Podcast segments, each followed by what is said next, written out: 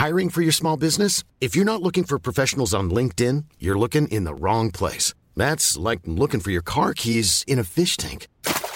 LinkedIn helps you hire professionals you can't find anywhere else, even those who aren't actively searching for a new job but might be open to the perfect role. In a given month, over 70% of LinkedIn users don't even visit other leading job sites. So start looking in the right place. With LinkedIn, you can hire professionals like a professional. Post your free job on linkedin.com slash people today. Le quiero agradecer a la senadora por Movimiento Ciudadano, Verónica Delgadillo García, que esté con usted y con nosotros. Verónica, senadora, ¿cómo has estado? Buenas tardes. Hola Javier, muy contenta de estar contigo y con tu auditorio esta tarde. Gracias por el espacio y para poder compartir contigo algunas reflexiones. Bueno, mira, el otro, el otro día eh, tenía oportunidad de escuchar una participación tuya en el Senado que me llamó mucho la atención sobre una palabra que es una constante en el discurso, que es el pasado. Realmente, a ver, te lo planteo, estamos en el pasado, no, no avanzamos, no hay cosas, por ejemplo, en el tema de la mujer, por ejemplo, en el tema que tiene que ver con la atención a los, a los sectores más desprotegidos de la sociedad. A ver, ¿cómo, ¿cómo le encuentras parada desde ahí, en donde estás además con una organización que pues de alguna otra manera crece que crece, ¿no, Verónica? Bueno, mira, eh, yo estoy convencida, Javier, que este gobierno, como lo dije en el Pleno, en la máxima tribuna de este país, es y representa pasado.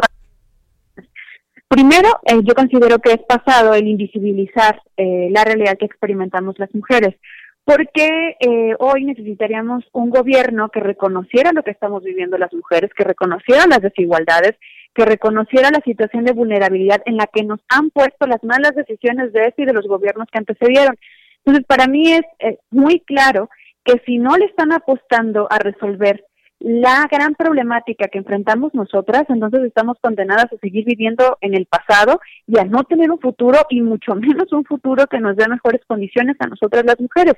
Es pasado el decir que es más importante lo, un monumento o decir que es más importante un cuadro que la vida de 11 mujeres que se pierden todos los días a causa de los feminicidios. Y vale recordar que una de esas mujeres era una niña. Hay que recordar que hace unos meses las mujeres tomamos los espacios públicos para denunciar las violencias el pasado 8 de marzo y poco antes de esa marcha eh, tuvimos casos que nos estremecieron, como el de Fátima o como el de Ingrid que lo único que reflejan es que la violencia ya existía, que ya vivíamos una violencia estructural, sistemática, en todos los rincones de este país y que este gobierno no está haciendo absolutamente nada para que nosotras podamos tener condiciones para vivir un futuro, condiciones para mejorar nuestra realidad. Y si no es así, lo único que hace es nos condena a vivir en el pasado.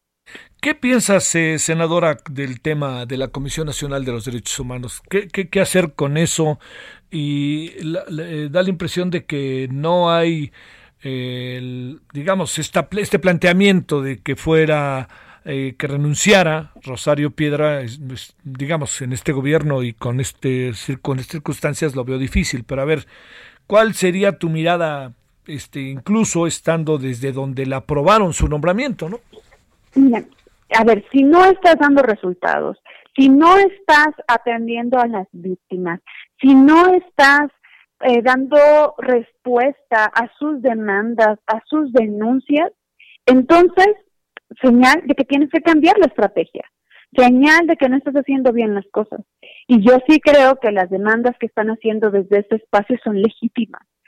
Y es necesario que el gobierno se replantee la política en general de cómo trata a las mujeres, de cómo eh, también ha desmantelado a las instituciones encargadas de velar por nuestro bienestar y cómo ahora una institución que debería de garantizar, como su propio nombre lo dice, los derechos humanos de todas las personas, hoy no está cumpliendo con la función que tendría que tener en nuestra sociedad.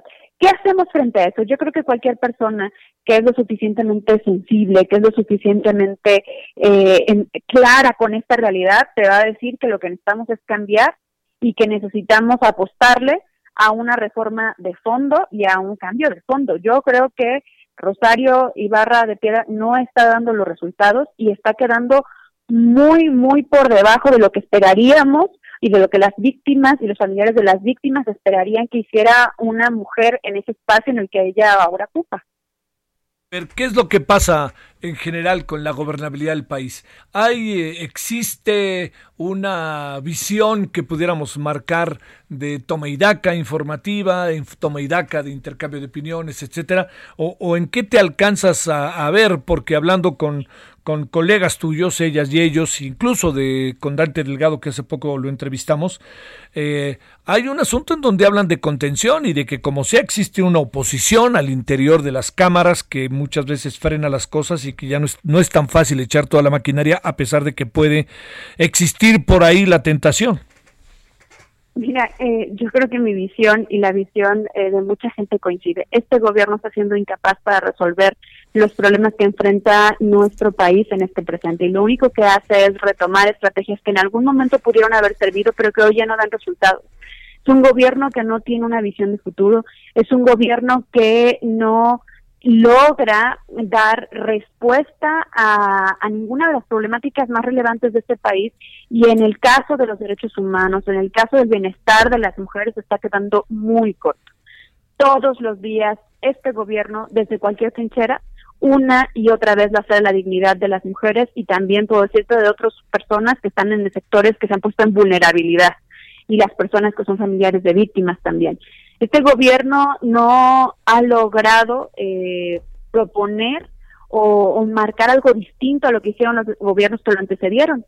Solo dime tú cuál es su apuesta para diferenciarse del pasado. Para mí están dando respuestas de, del pasado con más pasado. Y eso de verdad condena al futuro de nuestro país. Nosotros necesitamos un gobierno que tenga la capacidad de hacer un plan hacia el futuro. ¿Y a qué me refiero con esto? Primero, reconocer la situación de este país. Y una vez que reconozca y deje de minimizar y de invisibilizar las situaciones que enfrentamos, como te digo, no solo las mujeres, sino muchos otros sectores, ahora sí hacer un planteamiento muy claro que requiere mucho más que empatía, porque el día de ayer decían que desde la Secretaría de Gobernación eran empáticos. Eh, ser, ser empáticos es lo mínimo indispensable que necesitamos de un gobierno, pero eso no es suficiente. No necesitamos empatía, necesitamos compromiso, necesitamos acciones, necesitamos presupuesto. Y todo eso no ha sido reflejado en este gobierno. Nada más revisemos cómo ha ido tomando decisiones de reducir los programas que son para apoyo de las mujeres, de reducir los programas que son de apoyo para los familiares de víctimas, reducir eh, el financiamiento a instituciones que son encargadas de velar por todos estos sectores y además con, con números en la mano, una y otra y otra vez este gobierno lo único que hace es minimizar la situación, ¿no? Y dice que no pasa nada, que hoy estamos mejor que nunca, no solo en la pandemia, sino en el resto, en el resto de los rubros. Entonces creo que el gobierno nos está quedando eh, muy mal. El gobierno no está a la altura de las circunstancias y el gobierno, por supuesto, que no tiene en absoluto una visión de futuro. Oye, senadora, a ver, déjame, este, déjame plantearte eh, el, el tema que constantemente aparece, que es el hecho de que hablamos de lo que tú dices y puede haber muchas voces críticas, pueden sacar un desplegado 650 intelectuales, este, científicos, académicos, etcétera, eh, y la gran pregunta que uno se hace es ¿por qué tú, cómo te explicas como senadora la popularidad que tiene el presidente, o sea, y su gobierno no en todo, pero básicamente el presidente, ¿qué es lo que podemos reflexionar en ese sentido como para entender el rompecabezas, ¿no? Hay que entender que tenemos un país al que lo han lastimado mucho. Tenemos gobiernos que antecedieron este gobierno eh, que, que condenaron al país a muchas crisis y que también lastimaron la confianza de la gente en sus instituciones.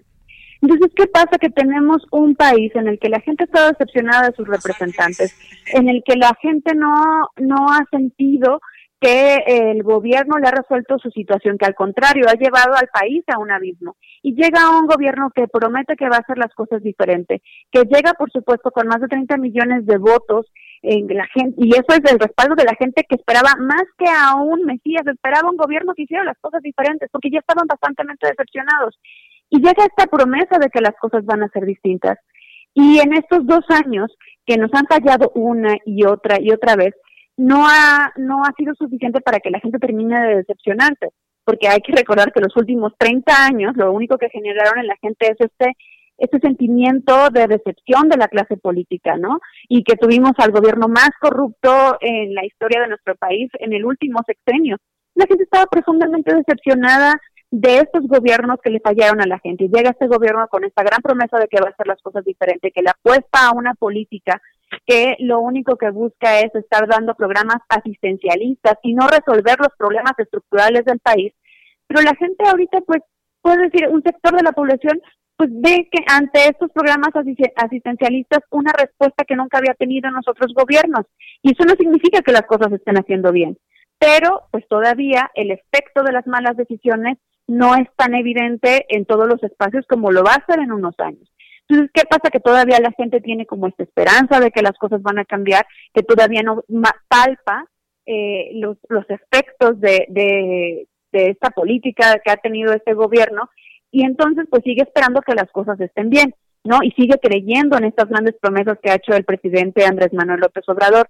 Yo creo que lo que va a pasar en los próximos años es de que poco a poco la gente se va a dar cuenta de que también le ha fallado este gobierno, que este gobierno no le ha apostado a sacar adelante a nuestro país, que este gobierno le ha fallado a las promesas que hizo con la gente durante su campaña y que incluso todos los días se encarga de contradecir esas apuestas que le hizo a la gente cuando le pidió su confianza. Entonces, cuando tú me dices, la gente, me hace esta pregunta, por supuesto que la gente, mucha gente sigue confiando en el gobierno, porque la decepción de 30 años no se compara con la de dos años. No sé si estamos de acuerdo, ¿no? Porque, porque la gente estaba muy lastimada y porque aún no han podido palpar los efectos de estas malas decisiones que muchas de ellas son peores a las que se tomaron en algunos sectores, digamos, como en algunas capas estratégicas de la sociedad en los, gobiernos anteriores. Entonces, creo que eso tiene que ver y, por supuesto, que 20 millones de personas estén recibiendo diferentes tipos de programas eh, en estos momentos, pues hace que un sector de la población aún no vea que eh, la política de este gobierno no es para el beneficio del país. Y yo me imagino que eso se puede ir acabando en un futuro, ¿no? Que la gente puede ir cambiando esta visión. ¿Crees, eh, para cerrar, Verónica, senadora, que de aquí a final, de aquí a las elecciones puede haber una especie de cambio? Todas, todas las encuestas colocan, incluso llegan a colocar eh, un triunfo significativo en muchos estados de la República Mexicana el triunfo de, Morena en gubernaturas, lo que podría pasar, bueno, en tu propio estado, pero digamos de otra manera, pero el Congreso y todo eso camina muy, como muy de la mano de Morena, ¿no?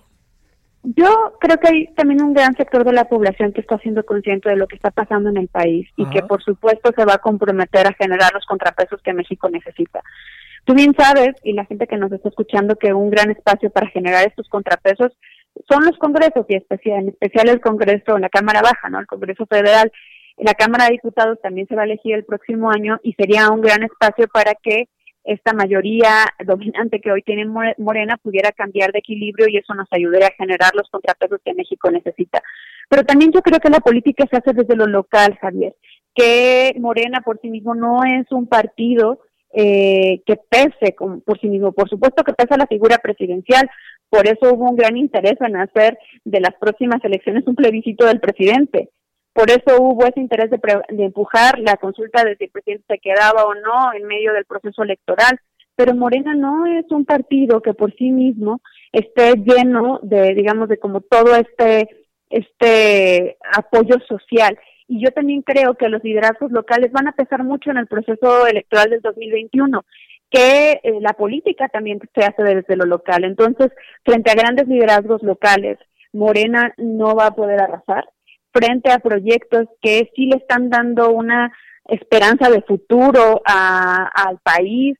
En muchos lugares nos van a dar sorpresas muy favorables para México, ¿no? Yo sí creo, por ejemplo, lo que nosotros hoy estamos haciendo en Movimiento Ciudadano de hacer este llamado a la evolución mexicana y hacer este llamado a un nuevo pacto social en el que nos hacemos corresponsables del futuro de nuestro país y en el que le apostamos a dejar atrás el pasado que está lastimando y condenando nuestro presente y también sacrificando el próximo nuestro futuro inmediato, yo creo que va a haber una respuesta de parte de la gente, porque somos muchas las personas que queremos que las cosas se hagan diferente, porque seguir repitiendo los mismos errores nos va a condenar a los mismos problemas o incluso a problemas peores.